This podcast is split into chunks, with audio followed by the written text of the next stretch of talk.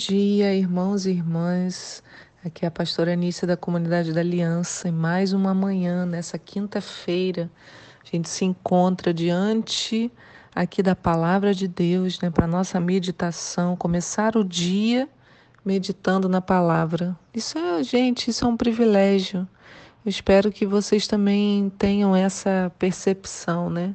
Poder acordar e já ouvir a palavra de Deus, sentar, separar um tempo, pegar um café de repente, uma broinha de milho, sem açúcar. ai, ai. Bom, a gente tem três textos para nossa meditação nessa manhã. Eles estão em Gênesis 10, Jeremias 50 e João 20, do 19 ao 31. E hoje é dia 22 do 10. De novo eu fico espantada, né? Já estamos bem próximos do fim do mês de outubro. E a pergunta que eu tenho para você hoje é: quais são os seus maiores medos?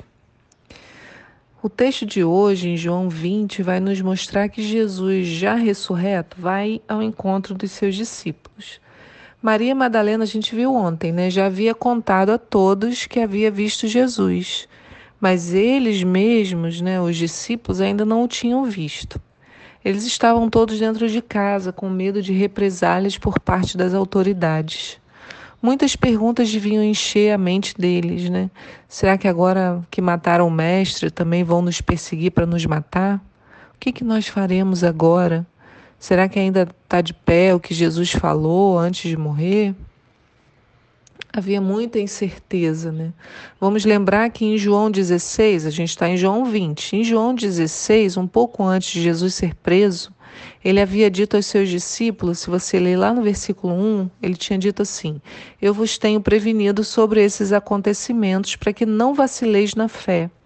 Eles vos expulsarão das sinagogas, e mais, chegará o tempo quando quem vos matar pensará que estará prestando um culto a Deus cometerão essas atrocidades porque não conhecem o Pai, tampouco a mim. Entretanto, tudo isso vos tenho dito para que, quando o momento chegar, vos lembreis de que eu vos adverti. Não vos disse isso desde o começo, porque eu estava convosco.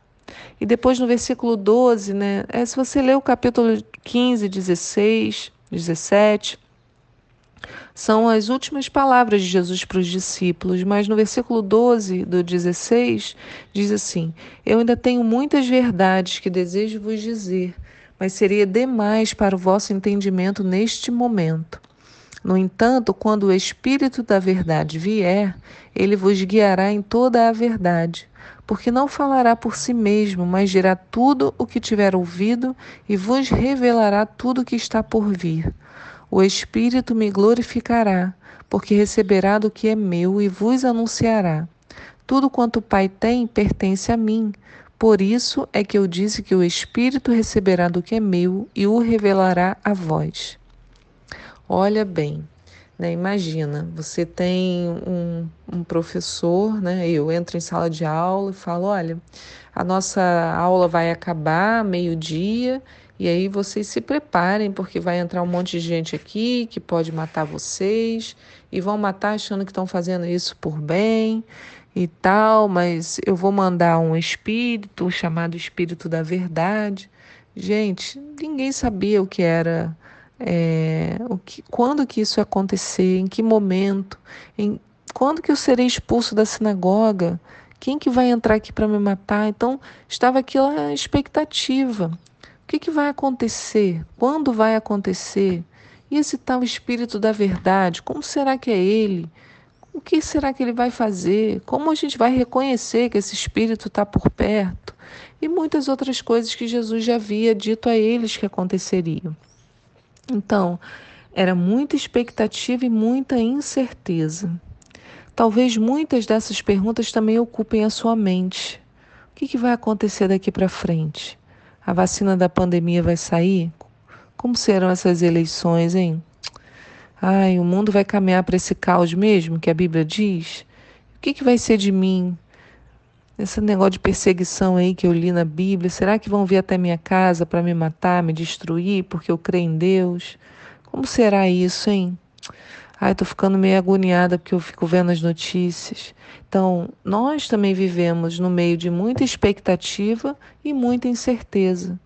Mas a gente precisa acompanhar o que aconteceu com os discípulos para sabermos o que acontecerá conosco.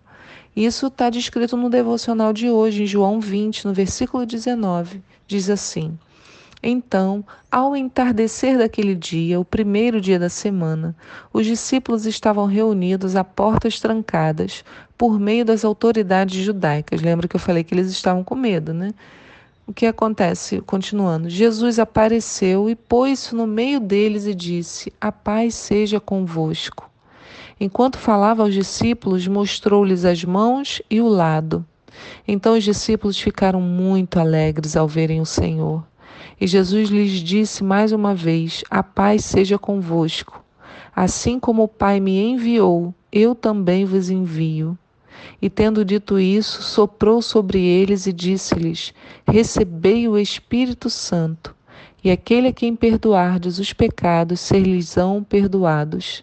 Aqueles os quais mantiverdes, ser-lhes-ão mantidos. Sem que os discípulos percebessem, olha só, eles estavam lá com medo, reunidos. Jesus aparece no meio deles. E por que no meio? Queria chamar atenção para isso, porque a comunhão, a união dos discípulos trouxe Jesus para o centro ministerialmente não fomos e eles também não foram chamados para agir de forma independente. E quando Jesus chegou, lhes mostrou as marcas que trazia no corpo, né? E os discípulos ali tiveram a revelação de que não se tratava de um fantasma. Isso era importante porque as marcas, é isso que eu digo assim, era importante que as marcas ficassem registradas, porque Jesus ressurreto era ainda homem. Ele não se tornou um espírito vagando, né, assombrado aí no meio de todo mundo, mas ele ainda estava em formato de homem, porém agora numa outra dimensão.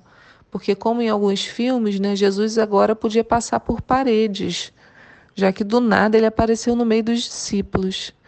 Imagina quando for a nossa vez, hein? Acho que vai ser super legal isso.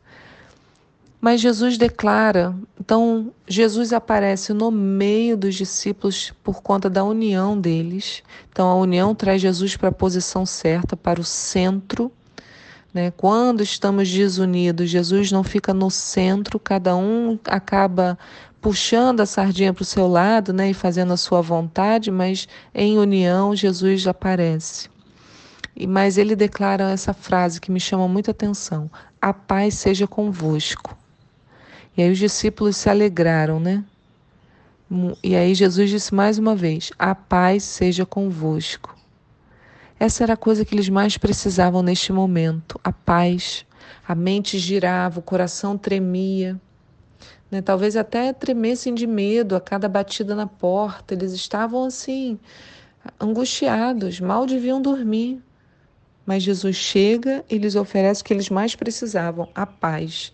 A mesma coisa que Jesus oferece para nós isso, para nós hoje, a paz. Jesus olha para, nossa, as nossas questões, né? para os seus maiores medos, como é a pergunta do devocional de hoje, e ele traz a paz. Mas não apenas isso, Jesus trouxe a paz e trouxe o Espírito. Então, agora, porque Jesus fala assim, como o Pai me enviou, eu também vos envio. Mas esse chamado precisava de um instrumento. E aí, tendo dito isso, no versículo 22 diz que ele soprou sobre eles: recebei o Espírito Santo. Então, quando agora, né, Jesus, quando Jesus faz isso, agora eles tinham a paz e tinham um amigo que os acompanharia para o resto dos seus dias em toda a obra que eles ainda tinham a realizar.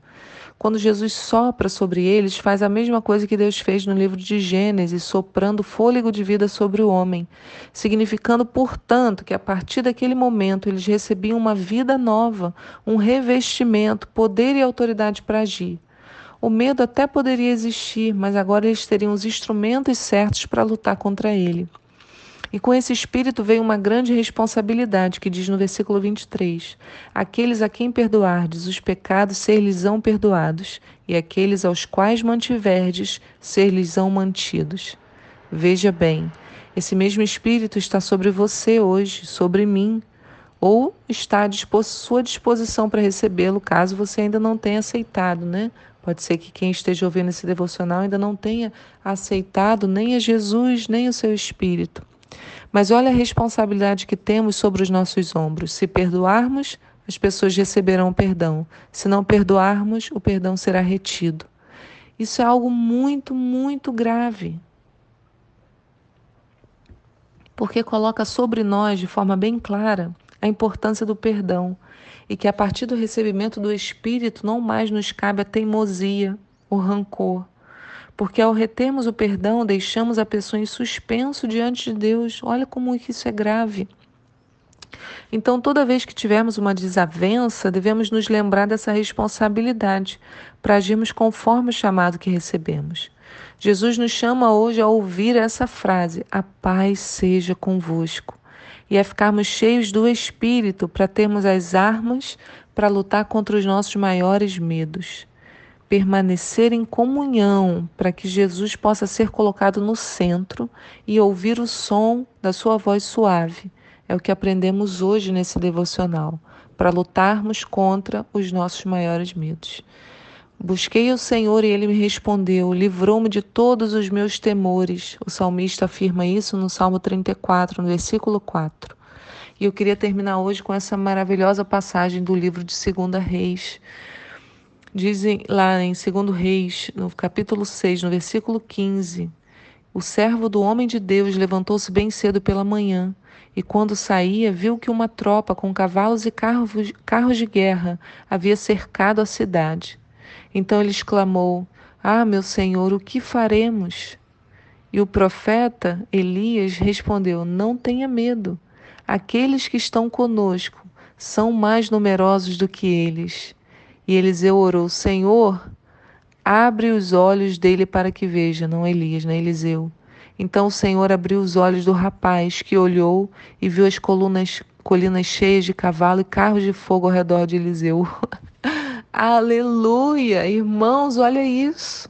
Talvez você esteja olhando para a sua vida hoje e só esteja vendo essa tropa com cavalos e carro de guerra cercando a sua vida.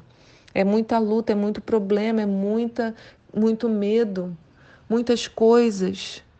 E aí você pode virar, né? Senhor, o que farei?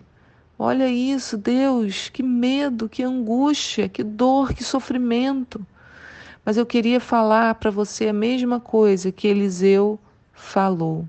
Não tenha medo. Aqueles que estão conosco são mais numerosos do que eles. E aí eu quero orar. A mesma oração de Eliseu. Senhor, te peço nesta manhã, abre os olhos, Senhor, de cada um de nós, para que vejamos. Queremos ver, Senhor, ao nosso redor, os teus anjos, todo o seu exército. Queremos, Senhor, viver pela fé, pela fé nessa certeza de que a paz está conosco e de que estamos cercados por Ti, não estamos sós nem abandonados.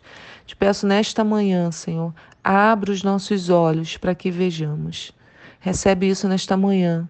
Maiores são os que estão conosco do que os que estão com eles. Esteja seguro em Deus e que a paz esteja com você, em nome de Jesus.